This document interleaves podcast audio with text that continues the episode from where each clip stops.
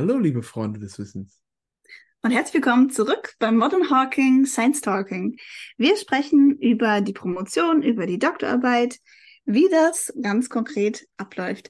Letztes Mal haben wir schon über den Rahmen der Doktorarbeit gesprochen, wie das mit Finanzierung aussieht, was wichtig ist, ähm, warum der Betreuer so eine große Rolle spielt. Ähm, ist die Promotion eigentlich eine Arbeit oder ist das ein Studium? Und so weiter und so fort. Und wir hatten auch zum Schluss gesprochen ähm, im Rahmen der Finanzierung über ähm, beispielsweise Stipendium und ähm, Angestelltenverhältnis. Und da ist mir gerade noch eingefallen, dass äh, es auch tatsächlich Vorteile hat, als Stipendiat angestellt zu sein, äh, also nee, als ein Stipendium zu bekommen, also nicht angestellt zu sein, weil man dann einfach immer Urlaub machen kann. Das war mir gar nicht so klar. Aber wenn man angestellt ist, muss man Urlaub nehmen. Und wenn man mhm. Stipendium hat, muss man keinen Urlaub nehmen. Aber ähm, man hat halt keine, man kann sich in Lebenslauf keine Arbeitserfahrung mhm. reinschreiben. Mhm. Das ist mir gerade noch so eingefallen. Auf jeden Fall ähm, wollten wir jetzt weiterreden. Da fällt mir noch ein, ich glaube, beim Stipendium ist es, fällt es auch leichter, den Betreuer zu wechseln, weil man ge generell nicht ganz so involviert ist in das, das Ganze. Völlig, und, äh, das ist völlig richtig. Ich kenne auch einen mhm. Fall, ähm, wo jemand das auch ähm, macht und das dadurch wesentlich einfacher ist. Ja, mhm. sehr guter Punkt. Ähm, ja, und jetzt äh, fände ich es mal cool, wenn wir ein bisschen hands-on drüber reden würden, wie, wie sieht denn das eigentlich aus, so day-to-day, -day, was man da so macht, Stefan. Wie sah das bei dir so aus? Ja, also äh, äh, am Anfang ist es, äh, äh, am Anfang ist es eigentlich erstmal einarbeiten. Das war es jetzt aber bei mir tatsächlich nicht, weil ich schon äh, äh, Bachelorarbeit und Masterarbeit auch über das gleiche Thema gemacht habe, was ich dann auch im Doktor gemacht habe. Äh, dementsprechend ist bei mir diese Einarbeitungsphase ähm, ähm, ja nicht wirklich da gewesen, äh, in der man dann eigentlich erstmal Literatur äh, äh wälzt, um sich äh, ja um sich in das äh, in den Themenbereich einzulesen, zu sehen, wo ist denn da der Status, the State of the Art, was sind gerade die interessanten Fragen, damit man auch sieht, okay, was möchte ich jetzt vielleicht machen, an welcher Stelle oder an welcher Stelle ist jetzt das Projekt, was ich mache, wo wo steigt das Ganze an, in welche Richtung könnte ich denn arbeiten, äh, ja, welche Tools äh, sind hier äh, quasi gerade auf dem Markt äh, oder ähm, äh, sind da gerade in diesem Bereich äh, interessant, die man sich vielleicht mal an, ähm, ja, die man sich besser angucken sollte? Oder halt auch, was sind generell die Datensätze, mit denen man arbeiten kann, was sind generell auch die Methoden, die in dem Bereich verwendet werden, wieso werden sie, werden sie so verwendet, ähm, und äh, ja, quasi einmal erstmal den, den Überblick über das Ganze bekommen. Damit würde das Ganze anfangen. Ähm, da ich den aber dann entsprechend schon hatte, diesen Einstieg, äh, ging es bei mir dann eigentlich schon äh, eher los mit, äh, ja, herausfinden, was ist genau jetzt äh, das Ziel äh, was ich jetzt verfolgen möchte, wo möchte ich hingehen, äh, was möchte ich nachher rausbekommen, mit welchen ähm, Methoden kann ich das Ganze verfolgen. Also so war für mich quasi der Einstieg. Ähm, ich hatte dann äh, im Master, habe ich schon entsprechend äh, an äh, ja, in meiner Masterarbeit habe ich halt schon entsprechend äh, ein bisschen in der Forschung, äh, in diesem Forschungsbereich getan. Äh, deswegen war dann für mich der erste Schritt, erstmal die Masterarbeit in ein Paper zu verwandeln, was dann äh, nachher äh, Teil meiner gesamten Arbeit war. Wie war es denn bei dir? Ich, du bist ja, du bist ja nicht schon direkt von Anfang an im gleichen Thema gewesen, sondern bist ja ein bisschen durch die Themen umhergewandert und auch durch die, durch die Fächer oder ja. zumindest von der Physik noch in die, ähm, äh, in die Neurowissenschaft rübergegangen. Äh, du hattest wahrscheinlich erstmal sehr viel mehr äh, Literaturrecherche zu tun. Auch ganz am Anfang, also bei der Promotion, mhm. nee, eigentlich nicht. Ich habe meine Promotion äh, da gemacht, wo ich auch meine Masterarbeit gemacht habe, also meine zweite Masterarbeit. Ah, ja. mhm. Genau, die äh, biologische. Ähm, darum war ich auch zumindest einigermaßen drin. Es war halt ein ganz anderes Thema. Und äh, in meinem Fall war es einfach so, ich habe ein neues Projekt bekommen, ähm, was ich dann angeleitet habe. Und ähm, ja, habe mich dann, sollte ich dann gleich am Anfang einen Vortrag halten über dieses Projekt und das Vorstellen der Gruppe. Ähm, mhm. dadurch sehr beschäftigt, weil ich dann, ich, also ich musste mich halt überhaupt selber ein bisschen zurechtfinden in dem Projekt und dann habe ich es eben gleich vorgestellt. Das war eigentlich ganz smart, das so zu machen. auf die Art und Weise und dann war ich eigentlich auch sofort drin und eben was, also in meiner Arbeit, äh, das ist ja eine experimentelle Arbeit, da geht es ganz viel eben darum, ähm, die Experimente anzustoßen oder sich ein Design zu überlegen oder mit die ganzen ähm, äh, Hiwis oder FAKs, sagt man ja, also die Studenten einzuarbeiten, dass die ganzen Experimente machen können und so weiter und so fort. Das war auch gleich am Anfang und ich kannte aber die, die meisten von denen noch aus meiner ähm, Masterzeit. Ja, cool. Äh, wo du das sagst, äh, ich hatte tatsächlich auch, äh, na, noch zwei Wochen bevor ich meine, ähm, oder in, in der Woche, bevor ich meine Masterarbeit abgegeben habe, äh, bin ich schon auf meine erste äh, äh, Konferenz, beziehungsweise war, ein, ähm, war ein Workshop ähm, gereist, was dann nachher zu meiner, zum Doktorandentum eigentlich dazu gehörte und habe dann da auch die Ergebnisse von der Masterarbeit Arbeit vorgestellt. Also ähm, ja, äh, das ist natürlich was, was auch äh, später dazu kommt, dass man äh, entsprechend äh, vor der eigenen Arbeitsgruppe oder vor, äh, vor anderen Arbeitsgruppen dann äh, ein paar Vorträge hält, um die Arbeit vorzustellen. Ähm, das kann dann auch entsprechend, wenn man schon äh, etwas, wie wir beide jetzt vorher in dem gleichen Bereich gearbeitet hat, kann das auch schon mal direkt in den ersten paar Wochen auf einen zukommen. Mhm. Ich möchte aber auch sagen, als ich angefangen habe mit der Masterarbeit in Neurowissenschaft, beziehungsweise mhm. ich habe noch ein Praktikum da gemacht, auch da, wo ich dann die Masterarbeit gemacht habe.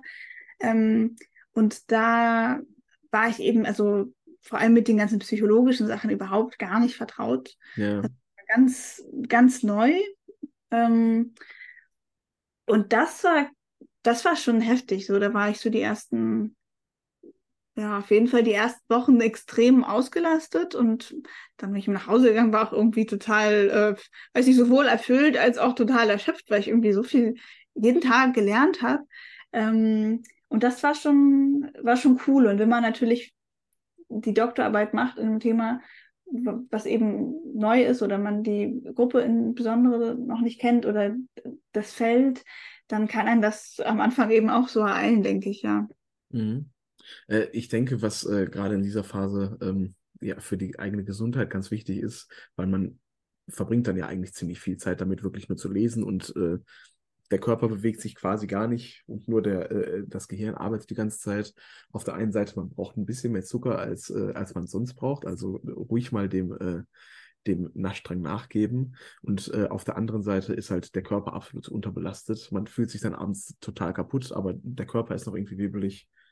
Einfach mal ein bisschen äh, laufen gehen oder sowas, äh, das hilft da ganz gut. Auch wenn ich das eigentlich nur aus zweiter Hand berichten kann, ich, äh, beziehungsweise aus dritter, ich habe mich nie wirklich dazu aufraffen können. Naja, ah interessant. Ich hatte damals Fall, glaube ich, kein Bedürfnis, mich dann. Also ich bin halt zur Arbeit hin und so zu Fuß gegangen oder so ein bisschen Fahrrad gefahren, aber ich war einfach, ich wollte einfach nur schlafen. Ich glaube, ich glaub, mehr mhm. hatte ich da irgendwie gar nicht. Ähm, ah, genau, was ich noch weiß aus der Zeit, ist es vielleicht ähm, auch interessant, vielleicht für den einen oder anderen. Ich hatte eben so einen festen Praktikumsvertrag, das heißt, ich musste dann, ich weiß nicht, 40 mhm. Stunden mich damit befassen. Und ähm, das, ich habe das nicht, ich habe das nicht gepackt, 40 Stunden die Woche, die ganze Zeit diese, diese neuen Sachen oder diese Tätigkeiten zu machen. Ähm, das, das war mir einfach zu krass.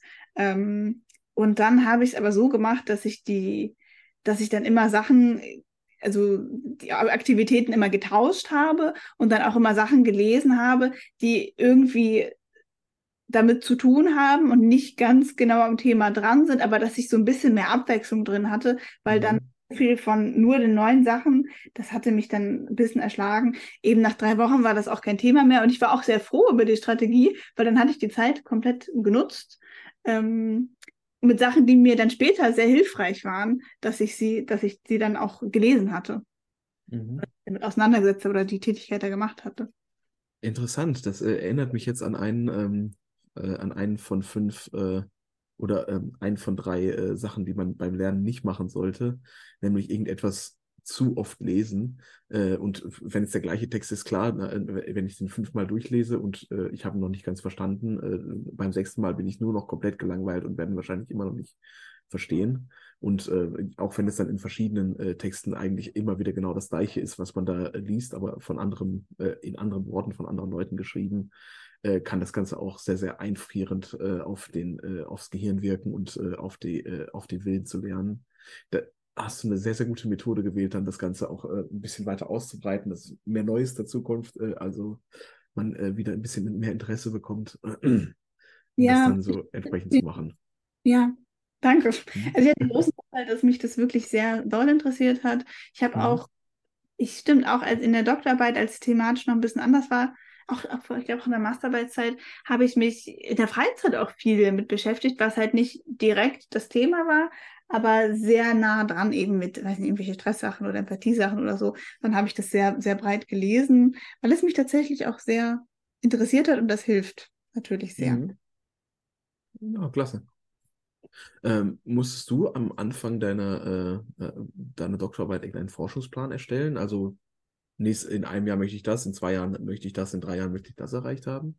Ja, ähm, ja? ich okay. muss das machen, weil ich in einer Graduiertenschule bin. Also man kann auch als, äh, als äh, Doktorandin zusätzlich zur Arbeit und zusätzlich zur Promotionsarbeit ähm, eben noch in der Graduiertenschule sein. Das ist so wie ein kleines Studium neben nebenbei, wo man ab und zu äh, zur Vorlesung geht, auch Prüfungen schreibt oder ähm, Arbeiten verfasst. Ähm, da kriegt man auch Credits und ähm, das ist ähm, praktisch, wenn man da Sachen lernt, aber eben auch zum Beispiel solche Pläne erstellen muss, ähm, die einem irgendwie auch helfen und ja.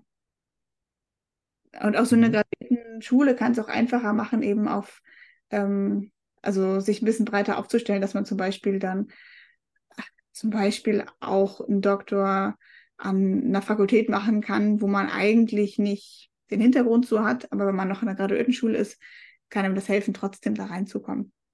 Beispielsweise. Ja, interessant. Äh, Graduiertenschulen, damit kenne ich mich überhaupt nicht aus. Da können wir vielleicht auch nochmal eine eigene Folge drüber machen. Ja, so extrem viel kann man, gut, ja gut, doch, kann ich ein bisschen was drüber erzählen über meine Graduiertenschule. ja, Genau, ich glaube, die meisten Leute, die in der Schule sind, denken auch nicht so viel darüber nach, dass sie da drin sind, aber es ist eigentlich es ist sehr nett. Auf jeden Fall, ja, ich habe so einen Plan gemacht. Ähm, Im Endeffekt lief es dann ganz anders, unter anderem auch wegen Corona. Mhm. Ja, äh, das wäre jetzt auch meins, äh, das, was ich dabei äh, ganz klar anmerken würde. Also ich habe nie einen Zeitplan für meine, für meine Doktorarbeit gemacht oder einen Forschungsplan hätte auch ehrlich gesagt überhaupt nichts gebracht, denn äh, ich habe im ersten äh, Jahr habe ich quasi das, was ich im Master, äh, Master und Bachelor gemacht habe, weitergemacht. Äh, Im zweiten Jahr habe ich dann quasi das gleiche Ziel vor Augen gehabt, aber eine komplett an, neue Methode dafür gewählt und im dritten Jahr dann noch wieder eine ganz andere Methode dafür gewählt. Und äh, das äh, hätte ich halt äh, am Anfang, äh, als ich damit mit der Doktorarbeit angefangen habe, hätte ich das äh, nicht äh, äh, ja, hätte ich das nicht ähm, irgendwie äh, vorhersehen können, dass es so weit, dass es so kommt.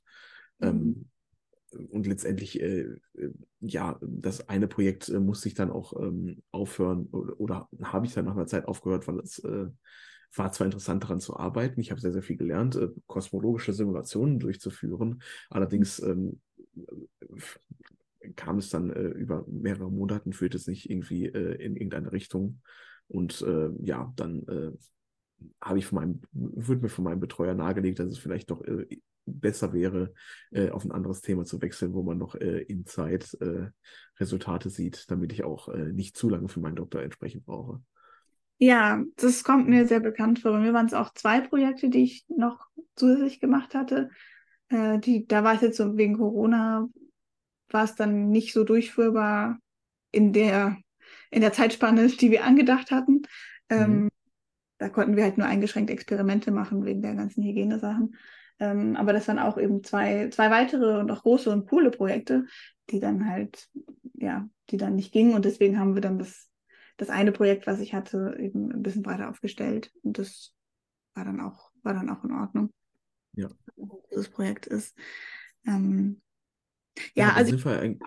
Ja. Sorry zu diesen Plänen, Forschungsplänen oder generell zu Plänen, hat sich mal was Interessantes gelesen oder auch immer wieder gehört, so psychologisch quasi, dass die Leute sagen, ähm, Plan machen ist total wichtig und total cool und das ist super hilfreich. ob du den Plan dann wirklich so einhältst oder nicht, das wird, kommt immer ganz anders.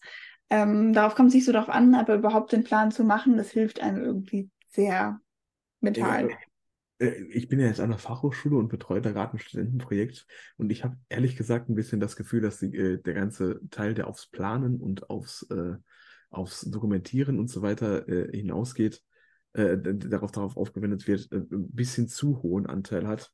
Denn ja, letztendlich wegen, um die ganzen Dokumentationen zu schreiben, sind von den ohnehin nur drei Monaten zwei oder drei Wochen an Arbeit quasi darauf komplett abgefallen, äh, die man auch noch vielleicht äh, in äh, irgendwo Sinnvolleres äh, hätte stecken können. Äh, also irgendetwas, was mehr zu, der, äh, zu dem Projekt gehört und nicht nur zur Dokumentation. Ähm, mir kommt es gerade ein bisschen äh, viel vor, aber vielleicht liegt es auch einfach daran, dass ich nicht so ein großer Freund von äh, Dokumentation bin, was natürlich auch große Nachteile hat. Also im Fall von jetzt dem konkreten Forschungsplan oder dem Doktorplan, ähm, das hat jetzt bei mir fünf bis zehn Minuten gedauert, den zu erstellen. Ja. Äh, zusammen. Also es war sehr schnell, also wenn überhaupt, ich weiß es gar nicht mehr so genau. Bei einem Dreijahresprojekt sehe ich dafür auch eindeutig äh, sehr viel mehr Sinn, als äh, wenn man es nur über ein Semester hat. Äh, aber ja, ähm, auch da, äh, eigentlich äh, ist es ja eine wichtige Sache, dass äh, die Planung zu lernen und so weiter. Ich glaube, ich habe da einfach nur eine kleine Apathie gegen. ja, es kommt noch an, wie man das Verhältnis ist, aber mhm. ja, eben sich kurze Gedanken darüber zu machen, das hilft einem ja auch und gibt dann irgendwie Sicherheit, aber eben, wenn das so ausufert. Ja, äh, äh, ist absolut richtig. Dadurch hat man halt auch, wenn man es alles niederschreibt, dann weiß man viel besser, wo möchte ich hin, was haben wir schon und wie komme ich dahin, wo ich hin möchte. Ja, genau. Ja, wir sind ja jetzt eigentlich schon mittendrin im, ähm, im Thema Forschungsarbeit. Äh, ich bin ja ähm, hauptsächlich mit äh, Simulationen unterwegs und äh, mit äh, jetzt mit ähm, äh, künstlicher Intelligenz. Ähm, also hauptsächlich arbeite ich im Computer und lasse den Computer irgendwelche Daten zu anderen Daten verarbeiten. Ähm, also das ist das, was äh, quasi die Hands-on-Forschungsarbeit für mich ist äh, du machst ja eher Experimente. Mhm. Ja. Und, äh, ja. Ja, genau. Also bei, bei der Arbeit mit den Experimenten ist es eben so, dass man die, die Experimente gut designen muss und auch zum Teil immer mal wieder anpassen muss, eben in Corona besonders doll, aber dann stellt man irgendwie fest, ah, wenn man das so und so macht, ist es doch ein bisschen besser. Also jetzt nicht das ganze Design an sich, aber wenn die Experimente komplex genug sind, dann gibt es Mini-Abläufe, die jetzt nicht mit dem Experiment zu tun hat, die man irgendwie nochmal verändern muss oder sagt man dem Proband das so und so oder sagt man das besser so und so oder mhm. äh, auch immer. Ähm, also viel Arbeit bei der Durchführung der Experimente, je nachdem, wie komplex die sind und so weiter, führt man die entweder alle selber durch. Das sind dann, weiß ich nicht, 100 Probanden oder so. Oder ähm, jetzt in meinem Fall wäre das gar nicht gegangen, weil wir pro Experiment immer vier äh, Mitarbeiter brauchen, also vier Studenten oder wie auch immer. Also vier Leute sind immer beteiligt, plus, plus zwei Probanden. Das heißt, mhm. wir haben, also genau. Ähm, das heißt, in meinem Fall war dann die Arbeit nicht die durchzuführen. Also ich habe auch, doch, ich habe auch sehr viele Testungen durchgeführt selber, stimmt. Aber ganz viel Arbeit war dazu auch, ähm, die ganzen Studenten zu betreuen und äh, zu koordinieren, wer macht was. Ähm, mhm. Ja. Achso, und viel noch, bevor man überhaupt die Experimente machen kann, ist das Rekrutieren von den Probanden, was auch, ähm, was auch irgendwie eine kleine Wissenschaft für sich ist, zum Teil. Also in unserem Fall war das, hatten mhm. wir sehr strenge Einschlusskriterien. Ja, ich glaube, wir sind da an äh, sehr, sehr äh, extrem äh, gegenübergesetzten Enden äh, von dem, was man, äh, wo man seine Daten herbekommt. Ja. Äh, ich nehme quasi die Daten, die irgendwelche anderen Leute bekommen haben, die eigentlich alle aus irgendwelchen Computern stammen, die, ähm, die gebaut wurden, um Sachen zu, aufzunehmen, die, wo kein Mensch irgendwas mit zu tun hat. Sprich, es sind alles nur rohe, nackte Daten, die, wo überhaupt keiner irgendwie oder wo überhaupt nicht viel ähm, wo, wo quasi jeder menschliche Anteil fehlt. Und mhm. äh, bei dir kommen ja die Daten direkt aus den Menschen und äh, Ähm, also während ich quasi sehr, sehr rein sehen kann, okay, das kommt daher, das kommt daher und äh, das hat diese Beschreibung, das hat dieses, hast halt du noch das, äh, das große Problem, okay, der Mensch äh, hat mir jetzt dieses und jenes gesagt, was kann ich jetzt, äh, oder dieses und jenes im Fragebogen hingeschrieben, wie kann ich das jetzt auswerten, was heißt das jetzt äh, und so weiter. Das, ähm, ja, die Auswertung ja. an sich war jetzt in dem Fall nicht so hm. kompliziert. Äh, doch, also schon, aber jetzt. Man nicht. muss sich ja erstmal gute Gedanken machen, wie, wie mache ich den Fragebogen, damit ich nicht die, jeden einzelnen so kompliziert ja, auswerten muss. Genau, richtig, genau, mhm. auch sowas. Ähm, genau, und was aber einen riesigen, äh, riesigen Anteil ist, einmal die ähm, überhaupt die Experimente durchzuführen, alle, also die Daten mhm. zu generieren, aber eben die Aufbereitung der Daten, das ist, das kann man sich gar nicht vorstellen. Also zumindest in meinem Fall ähm, aber ich glaube, das geht ganz vielen so. Gerade wenn Leute zum Beispiel mit so MRT-Daten oder so machen, das ist noch tausendmal komplexer als was ich mache. Ähm, dass das äh, also ganz, ganz, ganz, ähm, ganz, ganz viel Zeit in Anspruch nimmt, überhaupt diese Daten in einen Zustand zu bringen, dass man sie überhaupt mit denen irgendwelche vernünftigen Rechnungen machen kann. Und auch zu sicherzustellen, dass die eine vernünftige Qualität haben und so weiter und so fort. Mhm. Ja, genau, der ganze äh, Teil, das ist äh, ja äh, äh, auf jeden Fall etwas, was man immer und überall in jedem Bereich hat. Ähm, man hat immer mal irgendwelche Daten dabei, die, die man nicht haben möchte. Allerdings ja, mit dem menschlichen Faktor so groß da drin kann ich mir denken, dass man da wirklich sehr, sehr viel Arbeit reinstecken muss. Äh, ich kann in der Regel äh, irgendwelche automatisierten, muss Arbeit da reinstrecken, irgendwelche automatisierten Programme zu machen, die dann mir quasi eine rote Flagge aufstellen, so hier, da soll es vielleicht nochmal drauf schauen. Mhm. Ähm, das kann ich mir, äh, ja, ähm, ja, je mehr menschlicher Anteil da reinkommt, desto schwieriger kann ich mir das vorstellen. Mhm, ja, also ich, mhm. also die Datenaufbereitung, ähm, mhm. die haben halt auch viele von meinen Studenten ähm, da mitgearbeitet. Das hätte ich auch, das hätte ich nie, ich weiß gar nicht, ob ich das überhaupt alleine hätte bewältigen können. Ich, also vielleicht, wenn mhm. ich so nichts anderes gemacht hätte, vielleicht. Also es ist schon sehr, sehr viel zu tun, beziehungsweise mhm eigentlich nicht, weil wir haben das immer so, dass die Daten nochmal gecheckt werden müssen von einer anderen Person. Ich hätte es alleine gar nicht machen können. Ja, äh, wenn wir so äh, an so ein Problem kommen, dann lagern wir das normalerweise aus in irgendwelche Citizen Science Projects und lassen es dann irgendwelche anderen Bürger machen. Mhm. Ja, Weil es halt auch einfach äh, oft auf so einer Größenordnung ist, dass man das äh, auch mit äh, einem Team von 100 Leuten nicht äh, machen könnte. Ja, man muss halt immer irgendwie gucken, machen die Leute das so, wie es dann auch passt, weil das ja auch sehr, naja. ja, sehr spezielle Sachen sind, ja. Hm. Ja, aber wenn wir dann quasi durch die Datenaufbereitung äh, durch sind und äh, man quasi dann die Daten hat oder die äh, Ergebnisse der Experimente, mit denen man arbeiten kann, dann ist es ja quasi, wo dann äh, die Arbeit äh, von allen äh, Wissenschaftsbereichen äh, doch ungefähr in die gleiche Richtung gehen. Ja, nämlich irgendwo eine mathematische Verwertung dieser Daten, was kann, welche Statistiken, was kann ich daraus jetzt lesen und so weiter. Äh, und dann letztendlich, wie ähm, äh, natürlich die Aufgabe, wie schreibe ich das Ganze jetzt zusammen in eine, äh, in eine Präsentation beziehungsweise in ein äh, Fachpapier, sodass ich halt damit in, in den eigentlichen Kommunikations, äh, in die eigentliche Kommunikation in der Wissenschaft gehe, nämlich indem ich ein Fachpapier veröffentliche, mhm. was dann äh, andere Wissenschaftler lesen, mehr Feedback dazu geben, weitere Arbeit darauf aufbauen. Mhm. Ja. Ja, also mit Papier meinst du einen wissenschaftlichen Artikel dann? Ja, genau, ein Paper. Publikation, genau, ein Paper. Mhm.